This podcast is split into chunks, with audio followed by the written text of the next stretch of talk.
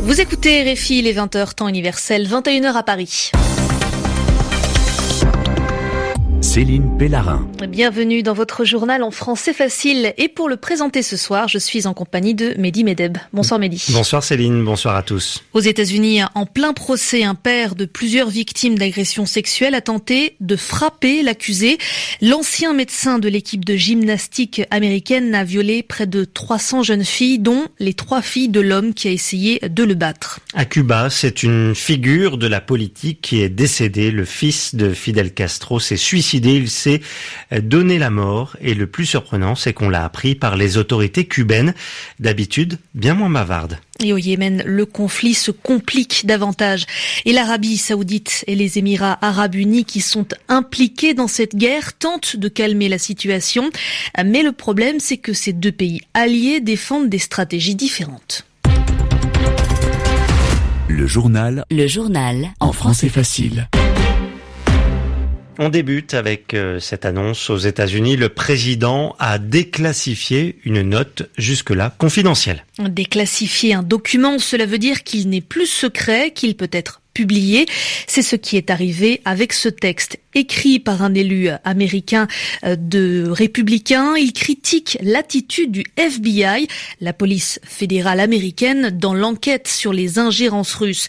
Les enquêteurs du FBI travaillent en effet à découvrir si la Russie a favorisé l'élection de Donald Trump en ayant eu des contacts avec son équipe de campagne. Déjà condamné à des dizaines d'années de prison, l'ancien médecin de la Fédération américaine de gymnastique continue à être jugé. 256 jeunes filles affirment avoir été agressées sexuellement, violées par le docteur Nassar. 160 d'entre elles sont venues au tribunal pour témoigner. Mais aujourd'hui, il s'est passé un incident, un accrochage. Le père de trois victimes a tenté de frapper l'accusé. À Washington, c'est Anne Corpet qui nous raconte la scène. Randall Margrave se tient debout devant la barre des témoins. C'est un homme de forte stature. Deux de ses filles viennent de témoigner. Elles ont raconté à quel point les agressions qu'elles ont subies ont bouleversé leur vie. Leur sœur a préféré communiquer par lettre au tribunal. Lorsque la juge donne la parole au père, celui-ci demande une faveur bien particulière. S'ensuit cet échange entre Randall Margrave et la juge. Est-ce que vous pouvez, dans le cadre de votre condamnation, m'offrir cinq minutes dans une salle fermée avec ce démon? euh, Ce n'est pas... Une minute? Vous savez que je ne peux pas faire ça. Ce n'est pas prévu par la loi. Et le père se précipite vers l'accusé, mais il ne parvient pas à frapper le docteur. Trois policiers se jettent sur lui, le plaquent au sol et finissent par le menotter. À terre, l'homme continue de demander une minute pour affronter celui qui a brisé la vie de ses trois filles. La scène a été filmée et tourne en boucle sur les réseaux sociaux. Elle illustre la tension qui règne dans le tribunal où 160 jeunes filles sont venues affronter leur agresseur. Anne Corpet, Washington, RFI. One minute. Relax, sir. À peine plus d'un an après le décès de son père, le fils aîné de Fidel Castro est décédé hier, jeudi matin. Fidel Angel Castro Diaz Balar est décédé à l'âge de 68 ans. Il se serait suicidé selon les autorités cubaines. Une information qui surprend tant d'habitude. Elle ne communique pas les autorités cubaines sur ce genre de détails. Celui que l'on surnommait Fidelito, cela veut dire le petit Fidel, le fils de Fidel Castro, était discret, même s'il était une personnalité politique importante. Il était en effet vice-président de l'Académie des sciences de Cuba. Romain Le Mareschi. C'était le fils le plus connu de Fidel Castro et surtout le seul reconnu de manière officielle. Fidelito, comme le surnommaient les Cubains, était issu du premier mariage de Fidel avec Mirta Diaz Balar, un mariage qui s'est soldé par un divorce en 1955 alors que Fidel Castro était en exil au Mexique. Après une véritable bataille juridique, le futur dirigeant de Cuba obtint la garde de son premier fils.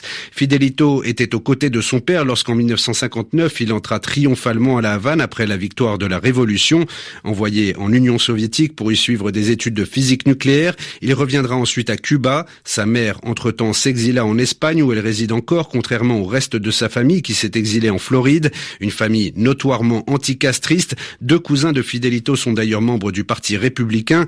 Mario Diaz-Balart est membre de la Chambre des représentants depuis 2003 alors que son frère Lincoln y a siégé entre 1993 et 2011.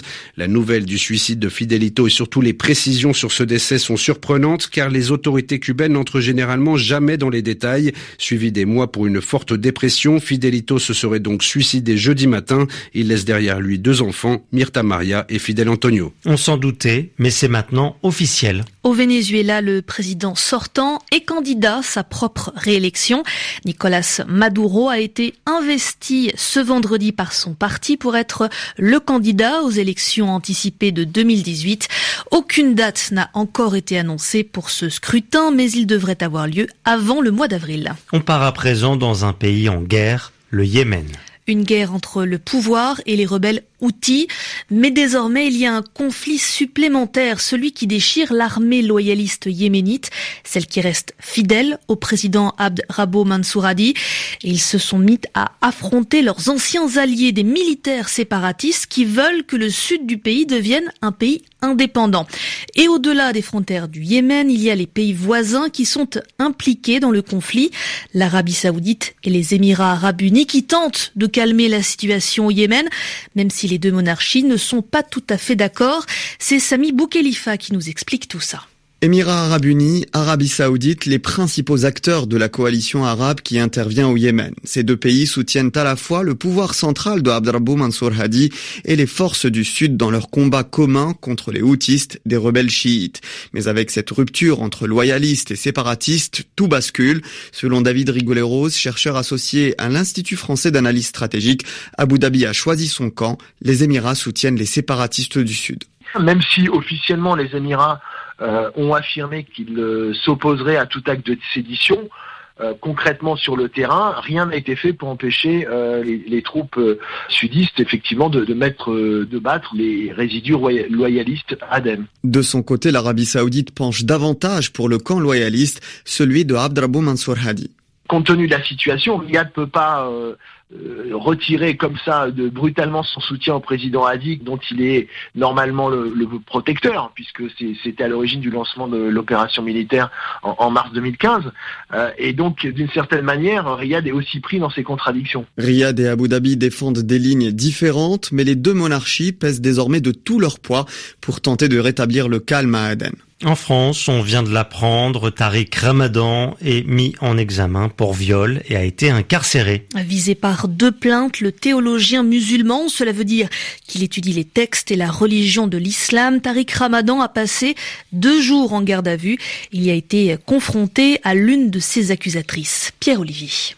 La première plaignante, Enda Ayari, accuse l'islamologue de l'avoir violée en 2012 dans un hôtel parisien. Cette histoire, elle l'avait déjà racontée dans un livre sans citer nommément son agresseur. Ce n'est qu'après l'éclatement du scandale lié au producteur américain Harvey Weinstein qu'elle s'est résolue à porter plainte. La seconde plainte est intervenue à l'automne. Elle a été déposée quelques jours après la première. La plaignante, âgée de 40 ans et qui se présente sous le pseudonyme de Christelle, accuse le professeur de l'avoir violée et frappée lors de leur unique rencontre dans un hôtel à Lyon. C'était en 2009. Trois heures durant jeudi, elle a été confrontée à Tariq Ramadan, un face-à-face particulièrement tendu, chacun campant sur ses positions.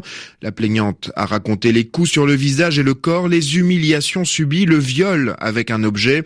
L'islamologue lui aurait même uriné dessus, selon ses dires. Tariq Ramadan a nié les faits, mais il a cependant été mis en difficulté. Il n'a en effet pas pu expliquer comment cette femme avait connaissance d'une petite cicatrice qu'il porte sur une partie intime de son corps. Un accident meurtrier en France. Deux hélicoptères de l'armée française se sont écrasés dans le sud du pays, dans le Var précisément. C'était ce vendredi après une collision en vol selon les premiers éléments de l'enquête. Et les cinq militaires qui étaient dans les appareils ont été tués.